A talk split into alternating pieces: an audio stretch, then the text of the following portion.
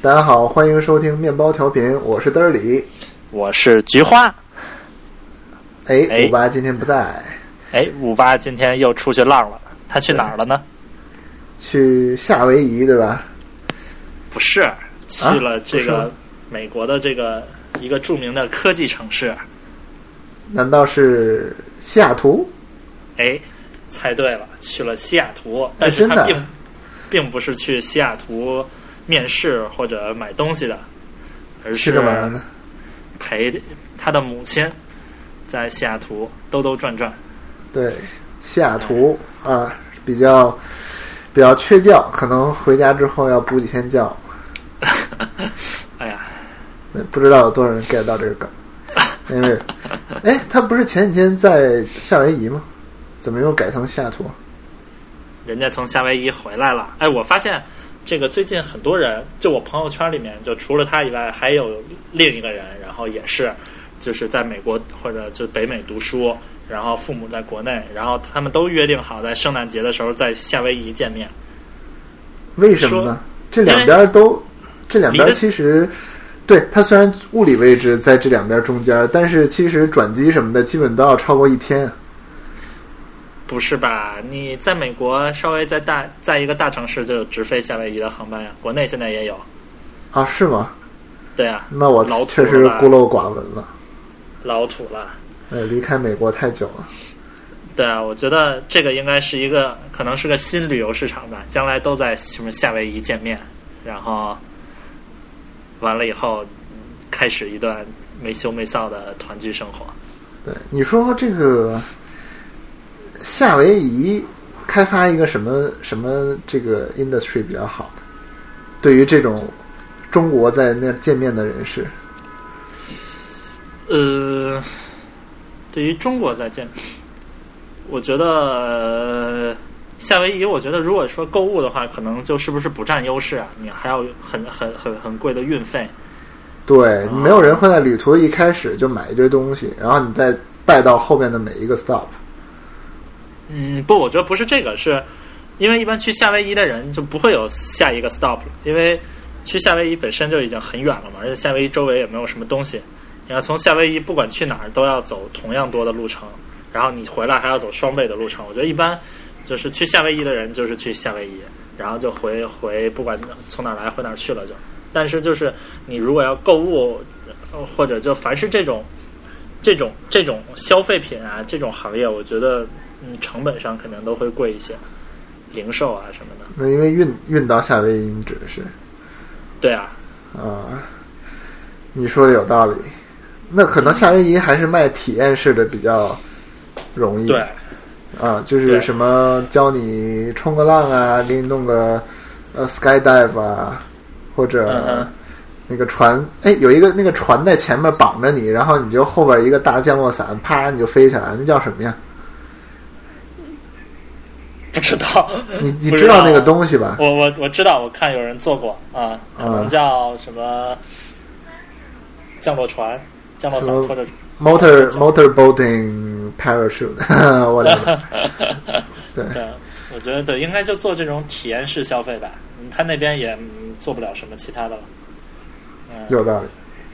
哎，这个我说到这个体验式消费，我最近还在犹豫，是吗？就到了这个现在现在已经过了圣诞节是吧？然后但是就作为一个中国人，还没有到过新年。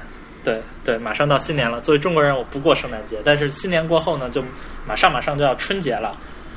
嗯、然后我就想着，这一年忙到头儿，应该给自己买一个礼物。你这想的太好了。哎，就说到这个买礼物，我就在想，你说就是不就是有的时候我买礼物的时候，我嗯，就是或者包括我给别人买礼物的时候，就是嗯，就经常就不知道说要买什么东西，我就有时候就想，你说就为什么就是没有一种功能，就是就我把我想要的东西，我就列一个单子，然后别人就能看到，然后别人在送我礼物的时候，就是直接从里面选一个，然后就买就可以。哎，其实有这种，你指的是什么？就是我记得是有这么一个网站的，也有这么一个 app，但只不过没人用。对你说你这种必须要有一个网络效应，就所有人都在这上面看你的礼物才能有用。你不能说自己主动用一个 app 创建了一个清单之后，你给人家发过去，这就显得有点傻。对，但我觉得如果一旦说这个东西所有人都在用，然后或者它绑定在什么微信啊或者淘宝里面，然后变成一个正常的功能，就没有看起来没有那么 nerdy 的话，可能会好一点。对，但是你真的希望你拿到的礼物都是实用的吗？我觉得，就我觉得分两种人吧，就是假如你在物质上没有太多需求，嗯呃，其实不太需要这种礼物礼物的清单，因为你真正想要的东西你就自己买了，就或者说你在物质上比较富足的话，那反而是那种人家送给你你一个你压根儿没想过你会需要的，或者你你压根儿不需要的，但是你没想过有这么东西存在的，人家送给你的，你反而会特别高兴。嗯，还是说你觉得这种 gift giftless，它的针对的那种 gift 是你想要，但是你觉得花那么多钱买一个这个实在又不值？就我觉得你总总是有不断想要的东西的，而且总是出于什么理由你你你你没有买。我觉得这也不是说，呃，跟当然一方面跟穷有关系，另一方面，就算你有钱，你可能没有时间，或者你暂时觉得暂时不需要，但你又想要。你觉得有什么东西是你就是想买但是又不会买，需要放到一个 gift list 上？我我为什么觉得在我的体验里，我想买的东西我都直接买？哎呀，这就是国际知名大投行和植根中国的本土投行工作人员之间的差别。就是你觉得是什么样的带有什么样特点的产品或者东西会让你感觉，哎，我有点想要这个，但是我又不想买它，最好有人送给我。就是你不是必，我觉得就是你现在没有你想要，但是你没有那么需要，但是你又想要。比如，我想想啊，我实在想不出来，你给我一个例子吧。就是比如说，比如说我现在想要换一个新 iPhone，就比如说，但是我又没有那么需要，我现在的这个 iPhone 还挺好的。然后呢，但我又想说，要尝试一个一个一个一个新的大尺寸的 iPhone，但是我又没有那么需要它。OK，就我觉得就是可能，就就像你说的，如果你是你已经想要到一定程度，或者说你缺了它，你你你的生活质量会下降很多的话，你可能当时当场嗯你就不犹豫你就买了。但是就是如果就碰到这种你要也可以，不要也可以，然后你又你本质上又比较想要的东西，可能我觉得就比较适合别人别人买来送给你。嗯你觉得呢？嗯，我觉得我同意你的观点吧，但是好像在我的生活里确实没有这种东西。就你不觉得？就比如说，就是就说这个数码产品，就很多东西其实是，就是你想拿来玩一玩，但是你又没有那么需要它。就我觉得这种情况下，我一般就会告诉自己，我不需要这个东西。就比如说吧，我以前一直有一个想法，就是想买一个 Android 手机，不管是 Galaxy 还是啊、Nexus，或者 OnePlus，然后我就想嗯弄一个 Android 手机拿来玩一玩，让我体验一下 Android 手机到底是什么样的。但是我又一想，我就算买来了，我绝对也不会当主力机用。然后我可能我也没有心情去研究它。我为什么用 iPhone？我就是觉得研究那些东西太麻烦了。所以，所以现在你就算白给我，我都不会要。嗯那像比如说，呃，一个新的 MacBook Pro，我现在这个 MacBook Pro 是十三寸的旧版的，就很重的那个，不是 Retina。那比如，假如有一个人给我 Retina 的，就我其实也没有那么想要，因为我觉得就是没有什么区别，而且我现在天天都用公司的电脑。嗯，所以对于我来说，我还是希望我的礼物是一些我想不到我需要的东西，或者说啊、只是代表我们两个 friendship 或 relationship 的东西。呃，那比如说，你有没有你你之前有过例子，就是别人送给你一个你原来从来没想到你需要，但是他送完了，你发现你确实需要的东西吗？你这样显得我很 pathetic。假如我想不出来的话，就好像没有人送我礼物一样。我想想啊，不是，你还有另一类嘛，能够体现 friendship relationship，但这个我就不问了，这个太 personalized 了。就比如最近的一个生日吧，嗯。啊，我知道你最近刚过过生日，对对对，我一个朋友送了我一个那种，呃，你知道那个以前的人刮胡子的时候会有一个那个一个小毛刷子，对吧？嗯，对，嗯哼，就是他去他去弄那个肥皂，把肥皂打出泡沫来，然后再刷到脸上。嗯嗯嗯。然后我有一个朋友送我一个那个 set，就是有一个竖着的一个小架子，这个架子两有两边，一边挂着一个那种小毛刷子，然后是马毛的象牙做的，然后另一边挂一个就是象牙的刮胡刀。象牙的，真象牙吗？呃，感感觉我不知道是不是真的，反正我也不知道象牙到底该值多少钱。我是从价钱上来讲还挺贵的，但我不知道是不是真的。牛逼，对，所以说我觉得这就很明显，就是我以前看到过这个，哎，我觉得是挺有逼格，但是我觉得那我要这也没用啊，对我来说，嗯。就是，但是他送给我之后，我就会用，而且在摆在家里就真的还挺赏心悦目的，感觉特别有逼格。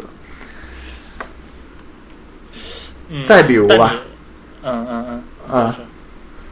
再比如吧，像送酒啊、送瓶 whisky 这种，就很明显是，这就不太好分类了。说实话，其实还是那种我平常没什么需要，但是你买给我买了，然后就搁在家里，真没准有时候就用上了。嗯嗯，然后比如说，我还有一个朋友给我买了一个，呃，放在墙上的那种，就挂在墙上的一个类似 bullseye，呃，一个怎么说靶心，一个靶子，嗯哼，一个木头做的，呃，差不多直径是三十厘米吧，二十厘米，二十多厘米。然后它呢是后面是一个大吸铁石，所以你把它挂在门口，然后你每天进家门，你就把钥匙往那儿一扔，它就会自动吸在那儿。啊，然后你再离开家的时候从那儿拿下来，就不用找一个地方搁钥匙，就直接吸在墙上。这个不错哦，这个不错，对，嗯然后让我的生活变得好了很多。我觉得这种东西就是很好的礼物。明白。对，我觉得这种你像你说的，就是这个呃，怎么说？你这个这个这个这个靶心啊，什么这一类的，我觉得不是，其实不完全属于你说的，就是呃，你没觉得自己需要，然后但是买来很需要。我觉得是就是你属于你压根儿就没觉得有这么一类一一样东西来存在。其实我以前见过这个这种东西，我朋友家有，不是靶心，是那种一个类似衣服架，就是一横条铁的，然后你可以吸在上面。嗯我当时就觉得没什么用，可能我也不是一个特别有情趣的人，但是后来我才发现这个有这个，它真的可能只稍微方便一丁点儿。我觉得你为那一丁点儿的方便再去买，再去凿墙什么，就挺无聊的。但是买了之后发现，那毕竟有人送给你，你还是要用的。用完之后还是有方便，嗯，嗯而且增加提高自己生活品质。嗯明白。嗯，你说这还挺好的，我回头找找。我现在也对对，需要一真的挺好。个你现在是一个人住吗？我还有一个室友，不过我的室友是一个经常出差的人，所以相当于我一个人住。他是做什么工作的呢？他是呃在这个 consulting industry，哇，心理咨询哎，还可能是法律咨询，还可能是产权咨询，战略咨询。对战略咨询，一个一个朝阳行业，这个天天出差，然后是吗？对，基基本上天天一周五天有六天都在出差，就那种的。那我问你，为什么公司要请一个？呃我一直有这个问题啊，就是一个二十多岁的毛头小伙子，就像我们这样的，刚从大学毕业，进了一个 consulting 公司，然后我们去给一个在这个 industry 有几十年经验的一个公司做 consulting，那人家凭什么要相信我呢？嗯，我觉得这个问题是这样，就是一方面是就是你你可能是二十多岁的，但是就是你的这个 project leader 可能已经他虽然已经三十多岁了，但是他他在做同一同一个行业的 case，可能做做了有十多年了，所以他应该就是说主要发挥经就是提供经验的人是他，不是你。所以 consultant 还是分 industry group 的。对对，没错。OK，嗯嗯嗯，所以说就是你作为一个二十多岁的毛头小伙子，是不提供这种这种 insight，不提供这种东西的。然后我觉得一个是这样，然后另一个他请 consultant 的原因是因为很多东西，就是比如说尤其涉及到战略，然后包括内部的管理啊、人员、组织架构，很多东西他自己做，其实就是嗯，怎么说，就外来的和尚好念经吧，相当于。如果说你比如说你自己开一个公司，然后你下面你手下有六个部门经理，然后每一个部门的经理可能都是你当时一手挖进来的啊，或者跟你关系很好，一起创业啊什么之类的，你你在调整起来的时候，你的阻力就会很大。然后这时候就说你有一个外部人过来，然后帮你来弄，就这样可能会就是可能会好一点。就像你你看没看过一个电影，就是那个。就是那个那个那个，也是演一个就是飞来飞去的那个科阿钦利尔科啊，对对对，就类似于，呃当然他做的这个他做的是一个离职咨询，就是呃，每当有公司要裁员的时候，他负责飞到公司去跟每个被裁的员工说话，然后跟他真的有这个职业吗？我觉得应该是没有吧，但是但是他其实工作的性质就跟一个 consulting 一样的 consulting 差不多。对对对，所以我觉得有时候你像这些话，可能由你公司内部的人来说，就不如你找一个别人来，呃，来替你说，可能更好一点。我觉得很多公司也是出于这个考虑，然后可能会请一个外部人过来。嗯，而且客观的说，在中国，你很多公司的这个管理层啊，包括从业人员素质确实比较堪忧，所以。有时候我觉得请一个你虽然说经验少一点，但是你你这受过正经的商科教育，然后而且都是著名大学的这个这个毕业的，可能会确实确实好一点。嗯，哎，你这么一说，我简直醍醐灌顶。我现在对 management consulting，或或者说各种 consulting 的存在的意义一下没有了疑问。哎，哎，哎。行吧，那我们话锋一转吧，还是。话锋一转，说到这个挑礼物，对，我们今天说一说，说一 说什么呢？我们今天说一说这个有什么比较好的，可以在这个 holiday season 可以送的礼物，嗯，怎么样？可以，特别的，我觉得我比较关心是送给一些，就像咱们观众观众朋友们一样，像咱俩听众朋友们，不是观众。听众朋友们、读者朋友们一样，对这个科技行业、科技产品感兴趣的这些这一类人的礼物。但是这一类人，就是我们的听众，不光有这种爱好嘛，对吧？其实我觉得，假如真的是只对这个感兴趣的，可能真的就进了这个 industry 了。但是有很多像咱们俩这样不在这个 industry，但是对这种东西感兴趣，但是又对生活品质很有要求的人，其实我觉得。这部分人很大一部分需求是相相同的，就比如说刚才我说那个很有逼格的啊肥刷肥皂的那个马毛刷子，或者这个什么标靶，其实跟科技没有关系，但是我觉得我们的听众应该很能 appreciate。嗯，对，我觉得你说的有道理。那所以那不如我们就从自身出发来列一列，就是你最想要的五件礼物。然后我最想要的啊，要这么多呀？这有点贪心吧？不，又没有人真的送你，也就有人送你吗？万一呢？万一呢？呃，可能我们善良的听众朋友们听完以后真的会送给我们。但是应该之后把我们的这个地址留在 show notes 里面。对对对，大家如果真的想想买给我们的话，特别的欢迎。哎，嗯。够不要脸的，嗯，行吧，那这个我还没有想好啊，你让我想一想，你要不然你先说一个，我们轮流说吧。行，我们一人一样。这个，我想第一样，哎，第一样虽然跟这个这个数码没什么关系，但我觉得也是我挺想要的，就是我最近一直一直是这个这个想从事一些室内的有氧运动，所以说。哎，这是有背景的，因为你知道，北京这几天空气非常的差，嗯、雾霾特别的严重，而且短期内没有什么好转的迹象，而且就是。呃，对于健身房来说，就因为我每天下班时间很晚嘛，然后我们我们楼里是没有二十四小时健身房的，然后我们公司附近的健身房也都是就是晚上九十点钟就关门了，就太就我下班的时候，他们肯定都关门了，所以说，嗯，我我觉得我我现在就觉得这个这个在室内有一个自己的有氧运动器械特别的重要，嗯，然后所以说我现在就正在比较，我是买一个跑跑步机呢，还是买一个椭圆仪，还是买一个这个这个划船机？反正就是三样里面有一样嘛，我打算最近买一个。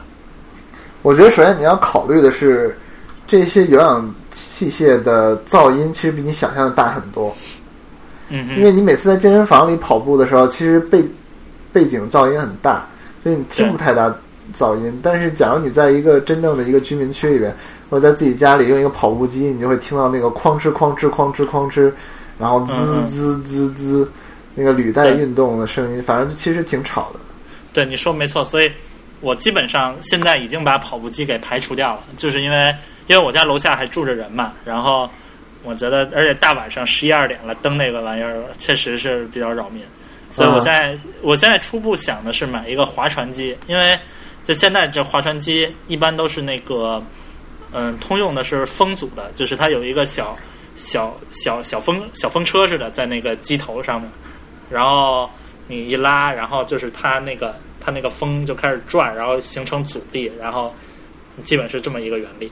嗯、哦但那个噪音就会比那个跑步机小很多，因为这个就是嗯不涉及到那个大马达跟那儿转嘛，嗯。OK 嗯对，我也觉得，而且比较像 Frank Underwood。嗯，他用的那种是那个水水水组的，就是他那有你你看记记不记得那个美剧里面，他那个每回都有前面有一个小小圆弧似的东西，里面都是水，然后他一拉，然后那个水就开始转，嗯，那个是我我看了网上那个那个那个相对是贵一点的，然后但其实没有风力的好，它就是唯一的好处就是能够模拟水水流的声音，显得你真的在划船一样，啊，嗯哼。那所以风你怎么调阻力呢？嗯，它有一个调阻力的按钮，然后我理解应该是它改变里面的那个，要么是扇叶，要么是转速或者怎么样吧，反正就是或者调节那个齿轮的比比，就是就跟自行车变速器似的，你知道，调节那个齿轮的配比啊之类的，可能是通过这种方式呃来调不同的阻力吧。我也没研究过，嗯，但我觉得这个还不错，我我现在正在正在看，不错哎，就每人都需要一个。可能我家是放不太下。嗯，其实那个还是可以折叠的，然后你到时候如果你真需要的话，买一个，你不用的时候就给它叠起来，它可以立着放。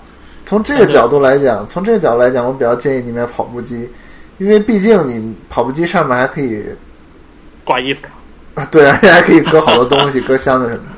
你觉得你买了这个东西之后，每星期会 work out 多少次？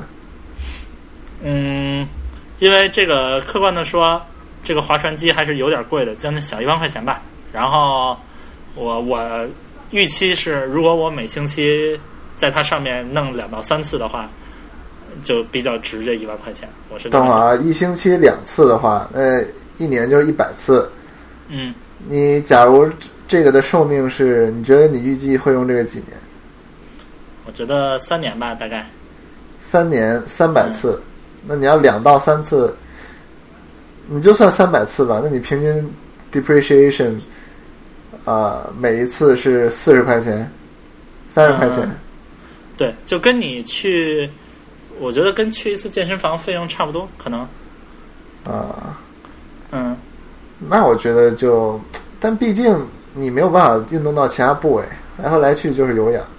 嗯，但是相相比于其他有氧器械来说，就是划船机是一个能够锻炼上身、下身，就是全身肌肉的东西，相对来说会会会要更全面一点。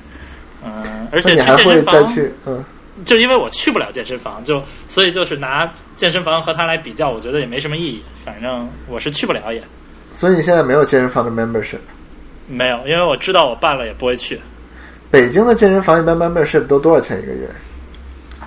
呃，我们公司国贸附近的大概是从八千块钱起步吧，然后有两万多块钱的，呃，不不是一个月啊，一年啊，就相对还可以，啊，真的还可以。嗯，还可以。但是我觉得主要是，嗯，肯定不会去的，所以就是花这个钱，我觉得没什么意义。国内没有那种二十四小时健身房吗？据我所知，反正就这种啊，就是这种专门的健身房，不是说楼里面配的那种健身房，应该是没有的。然后我们楼，开一个怎么样？我觉得他没有，肯定是有原因的，肯定是对，你可以想想原因，但是你不能直接用没有有原因来否定这个想法。嗯，对，你说没错，但我觉得，我觉得还是有原因的，就是大部分人，我觉得不会像拥有我们这样的这种工作的这种时间安排，就大部分大部分人过了晚上十点是没有运动习惯的。嗯，嗯，而且你作为健身房肯定是一个共享的设施嘛，你需要有一定的这个用户基数来，然后你才能盈利嘛。如果说你晚上晚上开着的话，不过说实说实话也是晚上开也没什么成本的，对吧？你只需要一两个人去看一下就可以了。嗯，主要的就是晚上开会有水电费，然后嗯再加上一些管理费用，嗯。可以开到十二点吧？其实我觉得开到十二点已经能满足绝大部分人的需求了。对，对，我觉得可以，但前提也是，就是说你你就算开到十二点，也是要选择一个这种金融从业者比较多的，或者选择一个 CBD 啊之类的地段。嗯，嗯嗯嗯，对，我觉得健身房这种东西最赚钱就是他这个人逐渐就来的频率就 die off，所以你可以一个容能容纳一百人健身房，你可以弄一万个会员，就永远也不会满。对对对对，我觉得这个对健身房应该主要盈利模式就是这个吧。然后对，我觉得，嗯，哎，我真真觉得可以考虑一下，可以好好考虑一下。我们做一下 mar- market research，对，然后假如我们决定了，我们可以像那个 startup podcast 一样，我们把这个也录成 podcast。不错。嗯行吧，嗯那我说说我的第一个愿望吧。嗯呃，其实我要这些东西吧，我也没有都特别想要，所以听众朋友们千万不要给我买了啊！我你们的好意我心领了 啊，不要给我不要给我买了，会给我造成一些困扰。呃，我先来一个 Windows 的电脑吧，你为什么还需要一个 Windows 的？因为我不想每次都把单位的电脑拿回来，特麻烦。我就想家里能直接搁一个 Windows 的电脑。嗯，这样 remote 的时候比较方便。就毕竟 Mac remote 还是键盘不太一样，所以你需要他做的是就是工作方面的事情是吗只有工作方面的事情，我不会用它做任何其他事。？OK，哎，我我我问一下，你们公司的那个系统呃是说就是你 remote，你就算不用公司的电脑也可以 remote 连上去是吗？对啊，还可以这样。你这个有点高级。竟是对，因为、嗯、这种需求太多了嘛。呃，这样，因为我们我们的那个是就是必须，你就算 remote 也要用公司电脑电脑才能 remote。那我觉得还挺不科学的，对，我觉得特别傻逼。但是我觉得也也可以理解。嗯嗯，就是我觉得你，毕竟我觉得你们公司的人比我们公司的人其实少特别特别多吧，得少几百倍吧。嗯，对，你要从全球的角度来讲，应该，哦，你们是你是把 commercial 也算上了是吧？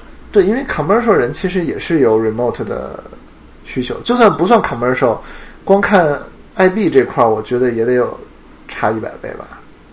一百倍肯定没有吧？我们公司，我们公司 IB，呃，就是一级、二级、一级、二级都算上的话，呃、加在一起也得有一一千五百来人吧，十倍应该差不多吧？哎，我觉得可能也没有十倍。Anyway，确实是对。对总之吧，会就你会多一点毕竟你不能不让 commercial banking 的人 remote 嘛，嗯嗯，所以说嗯 maintain 这么一个 system 的钱分摊下来就比较低。你们可能 maintain 这么一个 system 就成本太高了。对对，你说没错。对，但是有一个 PC 之后还有什么好处呢？没有啦，我真的只用它，我想来想去好像都没有什么其他好处，纯属只为了我方方便在家工作，再加一个显示器最好。对，嗯，你说没错。我觉得哦，你是有一个那个 PS4 是吧？对，啊，对，那你也不需要再玩电脑上的游戏了。对啊那这么一想，PC 好像就没什么用了。对，哎，这么一说，我这第一类礼物我也没有那么想要。对你这个需求纯属是，我觉得就是懒。对，对，你可以这么说吧。但比如说吧，周五晚上你想出去喝酒、出去玩然后这种时候你还得背着一个包，包里装着你的电脑，好直接带回家，这不是很烦吗？嗯哼，对吧？这种时候就有用。对你说的有道理。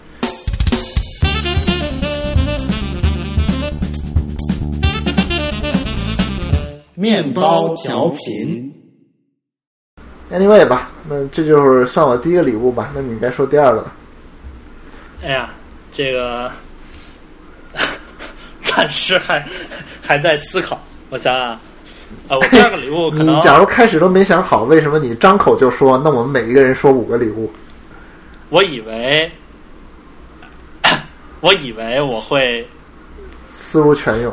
对思如泉涌。我觉得我现在生活过得特别凄惨，也不叫凄惨，我觉得过得特别就没有什么亮点。我总觉得就是通过买东西这种形式来可以迅速的提高生活的品质。但我转念又一想，如果说能提高这么多生活品质，我早就买了。嗯对啊，这你就错了。就好像很多电视剧里边演啊，富人亿万富翁也没有那么快乐，他们其实有更多的痛苦，这是真的吗？这肯定不是真的。但是我确实相信，这个边际效应递减就递减的特别快。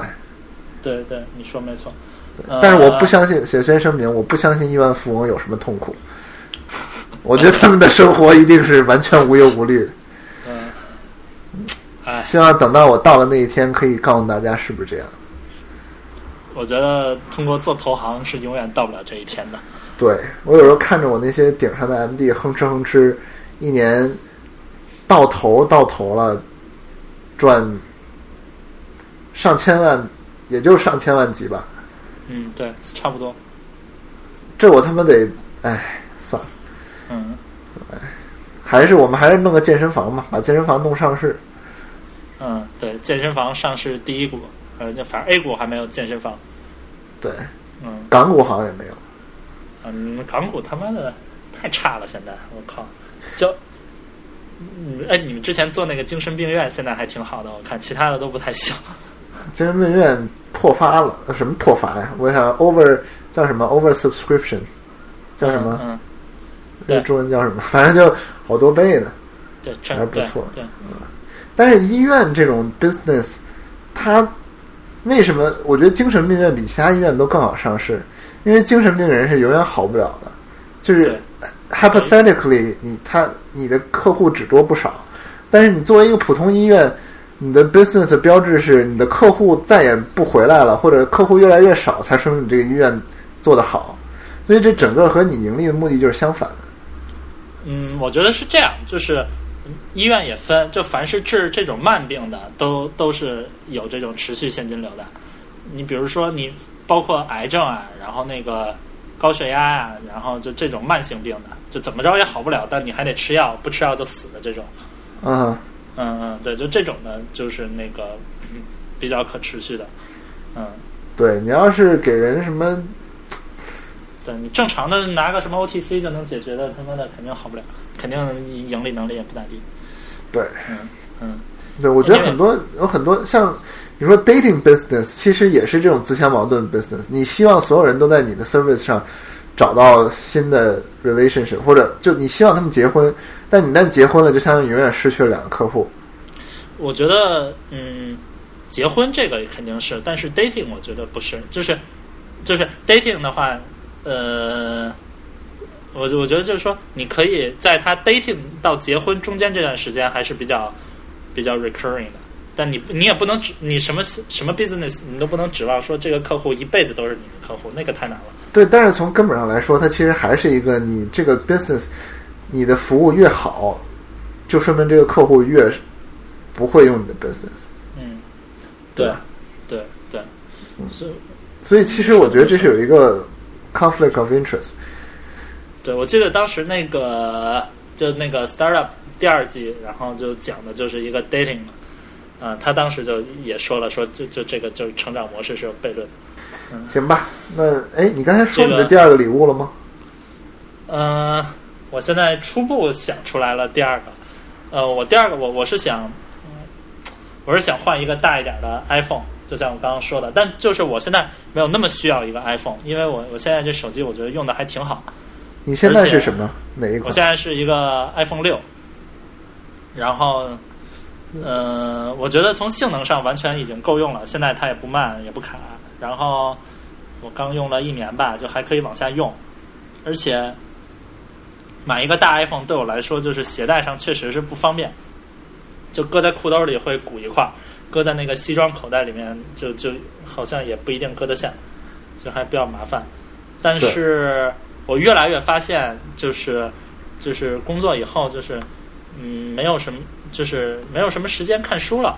我就想买一个就是大一点的 iPhone 用来看，就是平时还可以在路上看看书什么的，因为我不可能常在裤兜里揣一个 Kindle，嗯，就嗯，所以说还是需要一个一个更大屏幕的。其实还是我每天就带着一个 Kindle，但你不觉得就是你不可能随时把它揣在兜里吧？我从来不揣兜里，我就拿在手上，因为我一直在看。因为你上班的路上，反正你就是为了就是上班路上看嘛，所以你只有拿在手上就好。那你因为那你随时可能如果要看手机啊，你还得另一只手再拿手机，我觉得就很很麻烦。呃，对，那我觉得这就是马，就是这么说啊，我上班只需要十几分钟，对，二十分钟之内我就到了。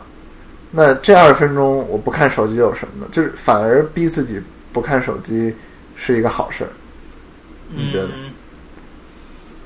不，我还是觉得太麻烦了，因为你中间，比如说你穿衣服下楼，然后完了以后，我不知道你怎么上班，你就算走路或者打车或者坐公交车，whatever，你你中间还要各种倒饬来倒饬去的，我觉得就是多多一件东西还是嗯比较闹心的，对我来说。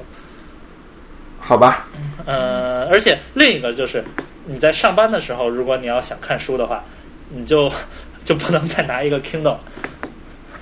对，嗯，这说的有道理。但是上班的时候想看书，难道不是用一个小屏幕更不显眼吗？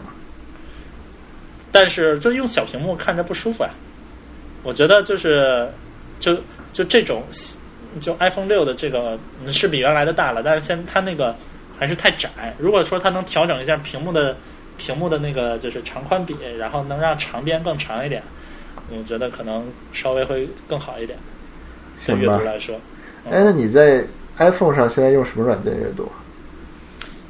嗯，我现在就是一个那个 Reader，然后 Instapaper，然后还有那个看书的话，就是那个用那个 Kindle。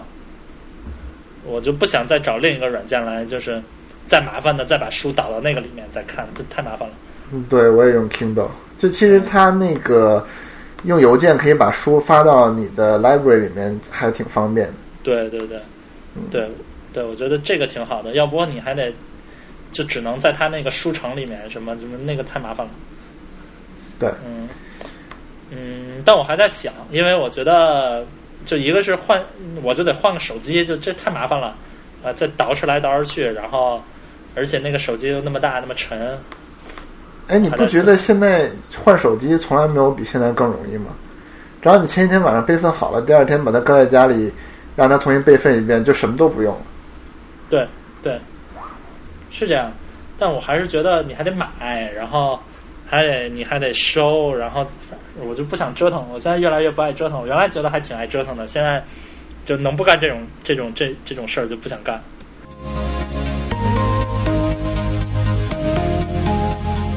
呃，你有没有觉得就，尤其是做投行以后，就是很多原来觉得很就是生活里面很有意思的小事儿啊什么的，很多时候都不不爱。折腾了。对对对太有这种感觉了。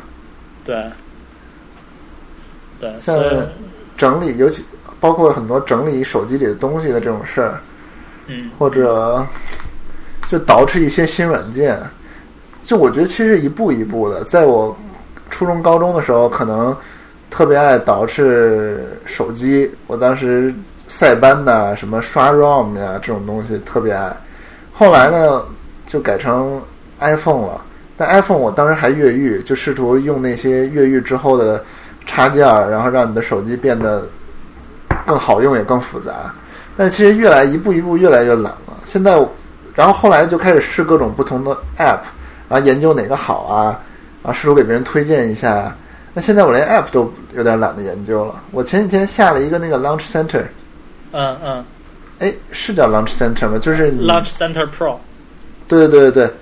然后我一看里边有很多那个啊，都不叫 Launch Center Pro，就叫 Launch。哦，它那个哦，那就是那个一个一个小插件是吧？还是不是不是不是，它里面也是那个一个十五宫格，然后你可以动作，你可以直接按。嗯哼。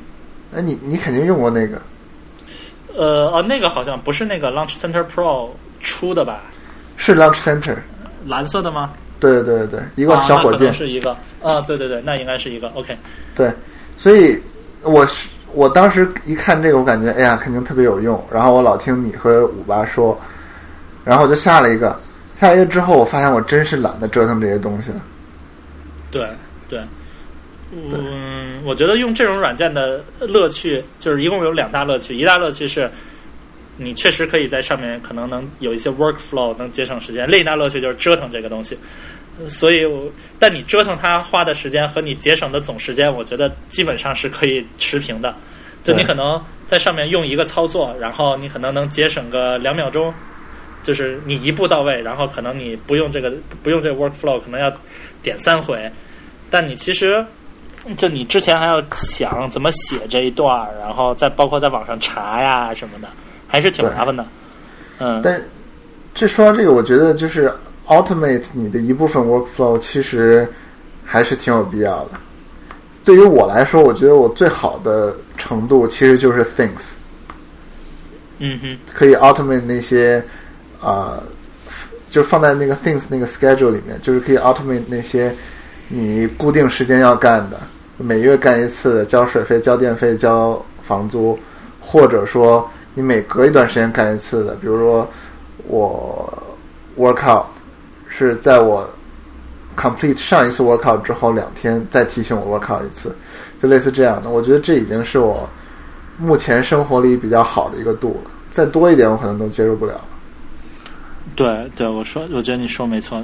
就我前一段时间就是那个 workflow，就就那个那个那个软件，就是、嗯哼，launch 对，不是 launch 还是就 workflow 啊？workflow 那个我也下。对对对，我现在还有，但是就是每回我看它都更新了一些新功能啊什么的，但我越来越懒得写这个东西。然后，对我觉得这就有点太太复杂了，而且有我我就想不到生活中有什么样的有什么样的工作是就是复杂到我需要用一个这样的软件来专门来写把它写出来，然后让它那个那个自己自己 run，我真的想不到。能不能给我举一个例？比如说用 workflow 最 typical 的一个用法是什么？嗯，比如说，你可以看到一条，呃，比如说你在上网，你看到一条比较好的，你你想你想 quote quote，或者说你想你想存起来的一小段话呀、什么的，你可以复制它，然后直接 run 一个 workflow，它这段话就会在你的什么。嗯，Evernote 里面自动给你标好标签儿，给你给你分好分好笔记本儿，然后或者说你可以自动把它加上什么什么引号，然后加上一个固定的 template，然后发到微博里啊、Twitter 里啊什么的，啊，我这样的东西。啊，了解。嗯对，嗯，对，反正确实是，我觉得嗯折腾他们现在确实没没这个心情了。可能还是我们工作时间太长。嗯，对，我觉得这个转变还挺明显的。我原来在在在在上学的时候还挺爱研究这些乱七八糟的，一工作了确实是，就就算真的是有时间，比如说今天晚上我就没上班，然后嗯，但还是就不想，就是有时间了不想干这种事儿了。对，对，哎，说到工作这个转变，我最近看过一本书，我觉得特别好，叫《Man Searching for Meaning》，是一个犹太的心理学家，他在那个二战的时候被抓到集中营里面，嗯哼，然后他这个书讲的就是他整个在集中营里的经历，而且因为他是学心理的嘛，他还带这种审视啊、学术的眼光去看他周围人啊、的经历，还有包括所有人这种呃性格、他们人性的改变，就描述这些事。感觉看这个书，就明显让我感觉到和我们这个 industry 这种 parallel。就是你看完这个书之后，比如他说，因为在某种是一个纳粹军官在催你做什么 work，然后你明显能感觉到这个人越来越 irritable，就越来越易暴躁，越来越易怒，然后包括他对别人的同情心越来越少。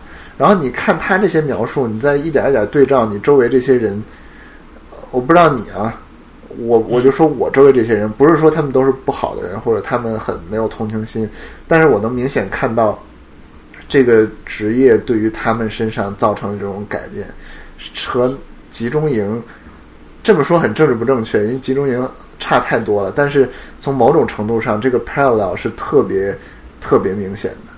所以我觉得看完这个书之后，可能更让我自己对我自己的改变有更深的认识，包括我应不应该这么改变，我怎么试图不让我自己改变。所以，嗯，推荐你。对，说到这个，我就突然想到，就是前两天了，然后我跟咱们的共同的一个朋友吃饭，然后吃饭的时候就他就聊到了，就说觉得就是因为头一段就刚去见过你嘛，嗯然后就聊到了，就觉得就咱俩入职以后那个改变都是都变了，然后而且改变的方向都特别的相似。嗯哎，你具体说一说，比如，呃，觉得他他倒是没有说特别具体了，他说就是觉得一个是那个，嗯，整个人更消沉一点了，然后另一个是从外在表现上就是没有以前那么爱说话了，然后不爱扯淡了什么的。嗯，其实有点，对对，反正我不知道你，我觉得，嗯，只他不说我还不觉得，这一说我还真觉得，嗯，就转变是还挺大的，我觉得，就从这个这个心气儿上啊，然后包括脾气啊什么的，还都转变挺大的。我原来觉得，就是入职之前还挺那个什么的，挺雄心壮志的，然后觉得要干干点什么东西，然后但是之后就是每天这种日复一日的这种。这种很多工作，反正客观的说也没什么意义，我觉得，嗯，我就感觉就是变了，我就不想说，也不求说在这行业干出什么，总觉得就是，嗯，想个什么办法能最后怎么能最后干到什么阶段能逃离这个行业，能逃离了以后又能干什么？我总是就天天想的都是这种事情，嗯，对我觉得这就好像之前不有人说，一个人最重要的，呃，你能否进步或者能否成为一个越来越牛逼的人，其实就在于选择你周围的环境嘛。因为我们其实开始进来的时候都觉得，这个环境就没有你你你们说的那么差嘛。就是所谓华尔街，所谓金融，就是没有说你真的干着干着就成什么 Gordon Gecko 啊，就变得像一个嗜血狂魔一样。就是或者说，我们假如只干一两年的话，其实它对我们没有什么影响的。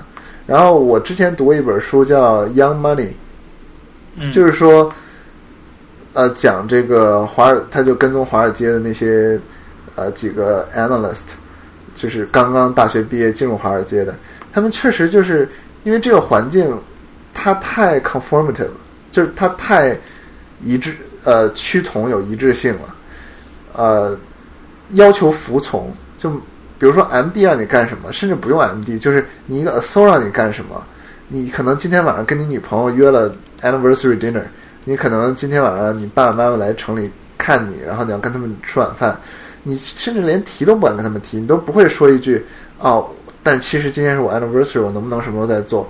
很多时候你就直接把那个 dinner 就 cancel 了，然后你就去做那个人让你做的事儿，对吧？嗯而且我觉得这个一方面是说进入金融行业的人，其实本身他就没有太，他就很趋同，他其实就是在按照世俗的成功的标准活着。另一方面，我觉得这个行行业一直这样下去，确实给你带来潜移默化的影响，就你不可能阻挡这种影响。这就有点像那个 priming，我记得看过一本书，里就是说钱对人的影响会让人变得自私。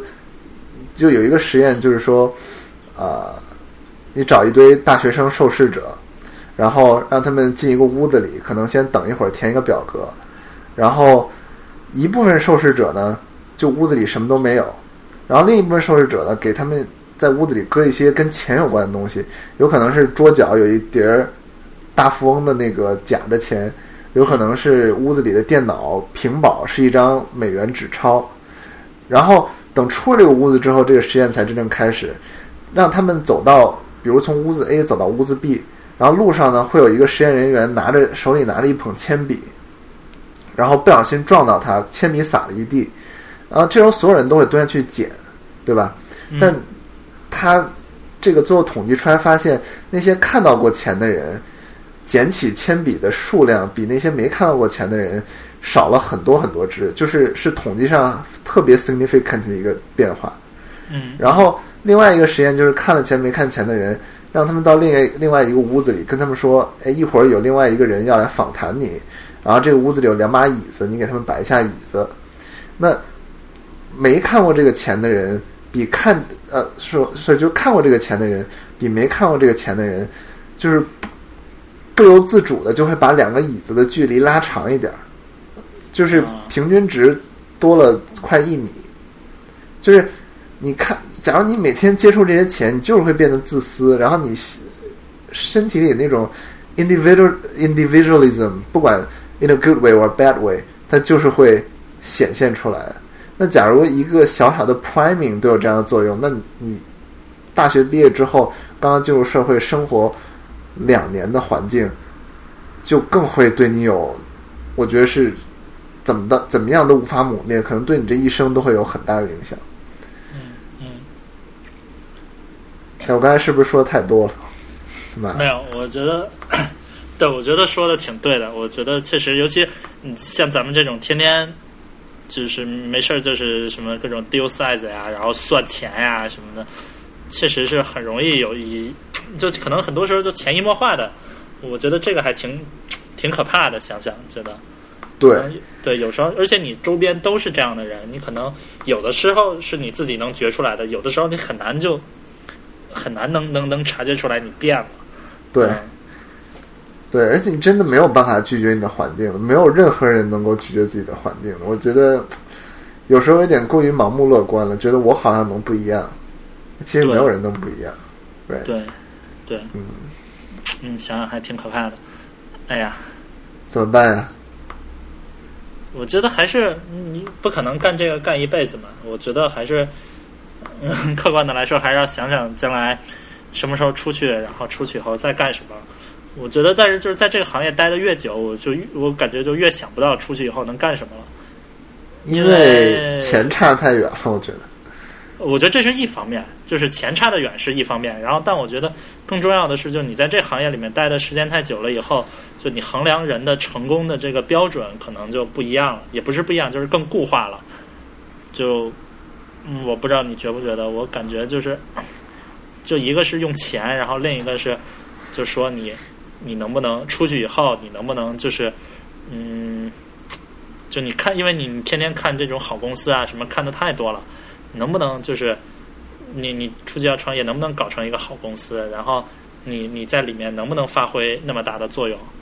然后如果不赚钱的情况下的话，嗯、对对而且其实看多了之后，特别容易否定一个公司。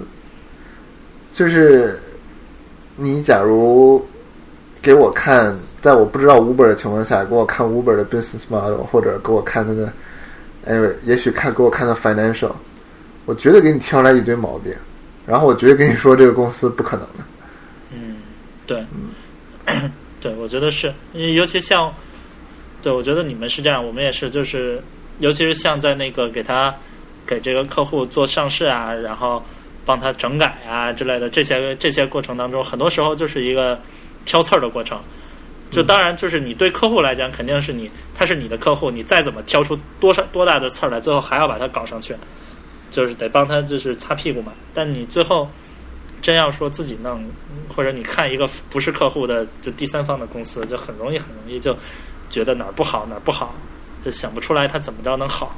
嗯对，对，哎，嗯行吧，先聊聊 聊聊这个 industry。我觉得，对我们聊这个的时间，好像比我们聊科技礼物的时间要长一些。对，我们说了半天也没怎么说科技礼物，你你再说一个别的。嗯，我想想啊，我其实想要挺多的，但是我都没有特别大的欲望。比如说，我想要几个新的游戏。我前几天试图去买那个 Drake 那个系列叫什么来着？呃呃 Drake 还做游戏的，啊，不是不是不是不是不是那个说唱那个 Drake，嗯是叫呃神秘海域。嗯哼，对，我前几天想买《神秘海域一到三》的那个 PS4 版，然后发现人家都卖完了，就没买着。然后比如说，我想买一把电吉他，嗯但是我一想我也没时间弹，我就没有买。嗯还比如说，我想，哎，我还想要什么呢？哎，我现在这个对物质生活真是没有什么需求了，感觉。嗯，对，我觉得主要是就是你没有时间来享受物质生活了。对，哎，我特别想要一个好耳机，嗯啊，我特别想要那个，呃，大家把笔拿一下啊，那个 B and H，等会儿啊，是叫 B and H 吗？呃，不对，B 眼的 O，我太傻逼了，B and O H 六，要那个棕色的啊，哎，那是什么？我说完了有什么有什么好啊？啊，就是特别舒服，你知道我这人头特别大，嗯嗯，然后头特别大，所以一般我戴那种封闭式的或者呃头戴式的耳机吧，就特别容易夹着我的头。我稍微戴时间长一点，就感觉念了紧箍咒一样。还挺有画面感的。对，但是这个耳机就特别的舒服，它是那个小羊皮的那个包耳，然后嗯特别软，里面那个海绵，然后就戴很长时间也不会觉得累，而且音质特别特别的好，嗯嗯对，而且特别特别的好看。嗯哼，啊，我我看到了啊，就在那个苹果店里面老有卖的那种的。对，所以我觉得，假如其实我也研究了挺久，这个是那个 Marco Arment，嗯他 Marco Arment 是个大耳机迷，就是 Instapaper 的 developer，然后他会做一个 headphone mega review，就他把市面上所有的那些消费级的 headphone，呃，都会 review 一遍。然后这个 H 六其实是它榜上基本上最高的了，不管从舒适性还是好看还是音质，嗯哼，就我不 doubt 肯定有比它更好听很多的耳机，森海塞尔可能那种大的监听耳机，但是这个耳机真的长得又好看，能带出街，然后又好听嗯，又舒服，不可多得呀。嗯，看也还可以，其实也不是很贵嘛，这个东西。它完全不贵，对啊，哎对，这几千块钱。但是就还是觉得没什么必要吧。我现在已经有一个 BOSS 的那个降噪耳机了，我觉得其实对于我来说，好像功能性还更重要一点。因为这个耳机我 work out 的时候没有办法戴，我只能平常在公司等老板都走了之后，可能七八点钟开始，我戴着这个耳机工作。嗯，真的有那么大意义吗？那种时候我可能已经忙得分不出来音质。嗯，对，我，哎呀，我现在一一说耳机，我觉得，嗯，就主要是两个功功能上，我倒真觉得像你说不太在乎音质了。我觉得，就一定一个是要降噪，呃这很重要。然后另一个尤其是 travel 的时候，嗯，对对对对，坐飞机太痛苦了，我靠。然后另一个是一定要有那个 iPhone 的那个线控和那个那个线控都无所谓，一定要有有那个能接电话的那个麦克。啊，对，我靠，要不所以你你现在用的是什么耳机？我现在用的也是那个 BOSS 的，然后那个什么鲨鱼鳍还是什么啊，入耳的那个，对入耳的那个，我用的也是那个 HQ 二五。嗯嗯嗯，对，我觉得就比较方便吧，而且而且也有有那个线控。对比而而我觉得这个其实也挺舒服，我觉得在入耳的里面算是最舒服的了。对，很舒服，很舒服。嗯就从功能性来讲，这个这个耳机已经完美了。我觉得，就假如你不考虑音质的话，基本上买这个 HQ 二五应该是没什么错。对，而且我觉得，如果说你要在香港的话，买那个头戴式的耳机，可能还出街还是蛮挺热的。啊，对对对，对，你知道我们今天还十几度，都快二十度。嗯，对对，香港冬天太短了，对，嗯，所以我觉得带一个那个还是挺蠢的。嗯，对。嗯其实我现在很少看到街上有人戴那个头戴式的耳机，我不知道北京多不多。北京也比较少，可能也是最近没怎么出过，就是去过，可能会有人戴头戴式耳机的地方。哪种地方可能会？三里屯吗？呃，我倒觉得三里屯都少，我觉得像什么西单呀、然后就这种地方，王府井啊，就这种地方会多为什么。这种地方比三里屯多呢？因为我觉得，我觉得就是戴个头戴式耳机啊，然后嗯，你你可能下面再穿一个什么什么那种肥肥了吧唧的衣服啊什么的，就应该是这么一种搭配。我觉得，反正我是觉得比较 low 的。我就觉得，就你如果出门的话，就是你戴一个头戴式耳机，我本身就觉得这个挺蠢的。然后如果说你把它作为一种潮流配饰来做的话，就更 low 了。但我觉得这种人可能一般都会在西单或者三那个那个王府井啊之类的地方会出现，但三里屯反而就没人装这个逼了，应该。你这么说，我们可能又损失了一半听众。我觉得带个，比如带个 Beats，然后平常在街上听的人还是挺多的。多傻逼啊！我觉得特别傻逼。我觉得戴上的时候不傻逼，我觉得傻逼的时候是你不戴的时候，你把那个耳机摘下来挂到脖子上的时候挂。在脖子上啊。对，这让是让我想到了我们之前的一个初中呃高中同学，DC，哎，对 DC 当时就对特别特别潮流的这么戴。其实高中的时候不觉得这有什么，嗯，对，其实我有哎算了，但是我我还是觉得就是你出街是 legit 的，你毕竟它可以隔绝一些噪音，并且就是怎么说呢？有些耳机确实挺好看的，比如 Bno H 六。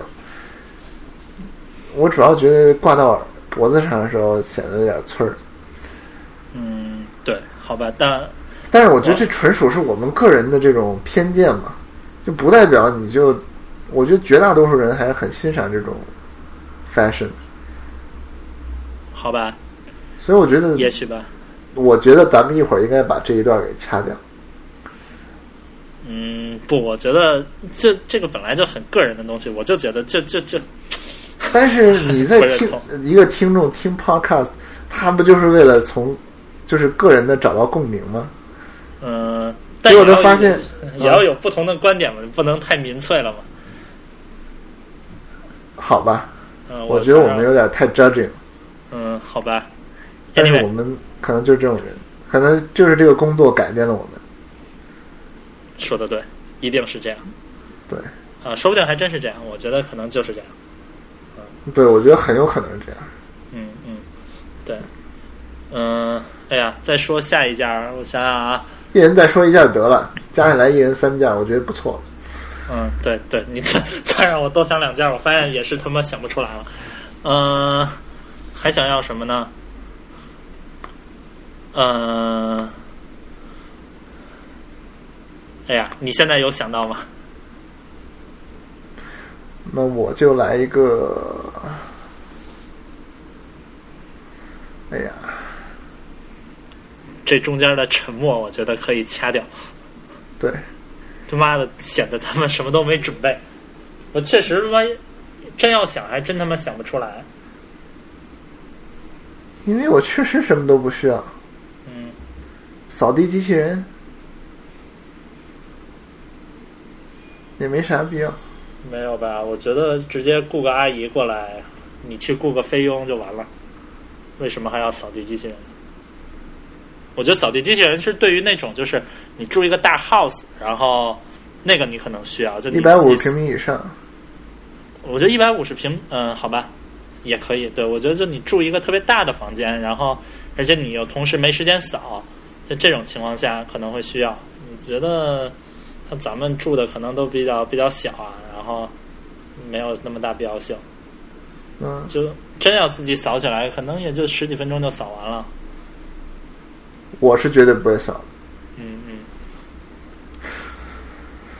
那你你嗯现哎，比如说你你现在要在香港雇一个费用的话，有没有这种的 app 呀、什么的可以用的？没有，因为我对，因为 Not 我感觉我感觉香港还是挺传统的，就在这方面。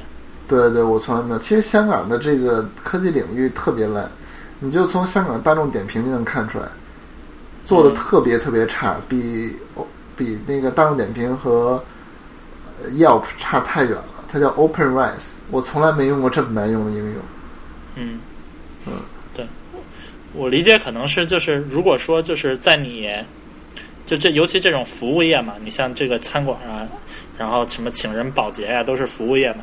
就说当你的服务业的发展就是快于或者早于你的互联网的这一轮的这个互联网的这个移动互联网的爆发的话，那可能就改起来就比较费劲，因为对对对，因为你像香港，就这种服务业原来已经很发达了嘛，都打电话呀什么的，就可能人就没有说没觉得互联网就这么大程度上改变了你你你的这个生活，有道理。不像对，不像说在中国，在北京，你要没有大众点评，真是他妈不知道去哪儿吃饭。对对对对对。嗯，对，那你还有什么需求？嗯，我想想啊，我就想再买个那个大显示器，就不是那种尺寸上的大显示器，我是想买一个那种，你见没见过有一个特别长的那种的显示器？啊，就就是是 coding 的那种。也不是 coding 的，coding 的那个是竖着的嘛，就是哦，就是你说那种环绕型的，就甚至有点弧度的那种。有对带弧形的那种的，我想买一个那样的。嗯，就你用它干嘛呢？对我没买，就是因为我觉得没用。但就是一个是说你看着爽啊，然后另一个是你像那么大，你可以就是一边儿一边儿放个 Excel，一边放个那个 Word，再放个 PowerPoint，然后完了你还可以再留一个窗口用来干别的。啊，其实就是当两个显示器用。对，但是你 你这样你看着爽啊，而且是不是有这种专门的这种超宽屏的电影啊什么的？有吗？没有吧？有十六比九吧？十六比九就嗯到头了吧？对，十六比九。对，然后或者有没有这种超宽屏的游戏啊？我觉得是不是打游戏的时候用这个？我还是建议你买一个 PS4。嗯，不是 PS4 是一方面，但就是说你如果打游戏，如果碰巧，比如说你玩一个什么样的游戏会用？比如说你玩一个第一人称射击游戏，嗯，是不是你屏幕越大，你能看的就越广啊？它支持这么调吗？我不知道，我真的不知道。嗯我实在玩游戏太少。嗯，对，我就觉得这个还可以，但嗯也就这么一说，其实仔细想想也没什么用。对，那这么一说，我们真是在物质生活上要求太太太少了。哎，我真觉得一入职我就感觉生活过得特别粗糙，就是对，没有在物质生活上追求的这种 这种生活上没有什么追求了，在物质上肯定是有追求，但生活上没什么追求。你有没有觉得？嗯，有点我觉得已经少很多了。我以前感觉想法也没有以前多了，就不管是 in what sense，在各种方面的想法。嗯哎，你你还你还觉得哪方面想法少？就比如，其实就是那种莫名其妙的想法越来越少。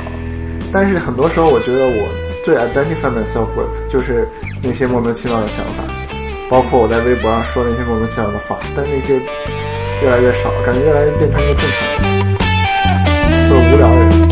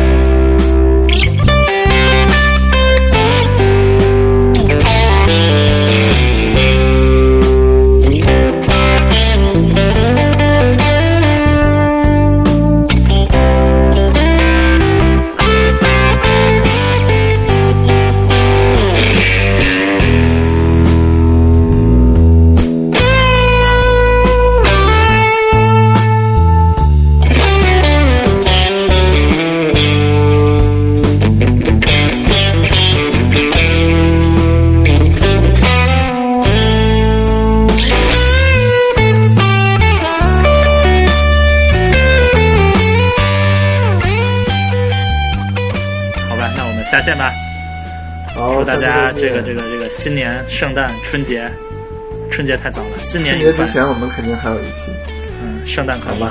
圣诞快乐，新年快乐，拜拜。拜拜。